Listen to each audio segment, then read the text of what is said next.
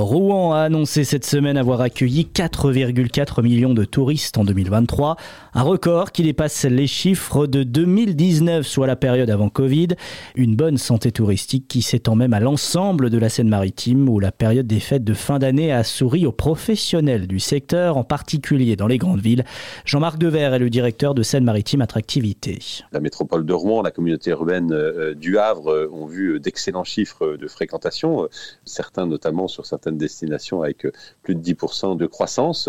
Euh, ça, c'est très lié effectivement euh, au week-end de fête et aux regroupements familiaux de fin d'année. Pour autant, on voit aussi sur quelques destinations de la côte des évolutions favorables également, notamment autour de Dieppe. C'est typiquement ces périodes de, fête où les familles se retrouvent et forcément s'adoptent davantage les aires urbaines que la campagne. Une hausse de 5 à 8 du nombre de nuitées durant cette période qui marque la fin d'une année record portée par de nombreux événements et notamment l'Armada. Jean-Marc Dever. On devrait dépasser les 22 millions de nuitées en 2023 en Seine-Maritime. C'est 2 millions de plus que les chiffres qu'on avait euh, avant le Covid, donc c'est plus de 10% d'augmentation.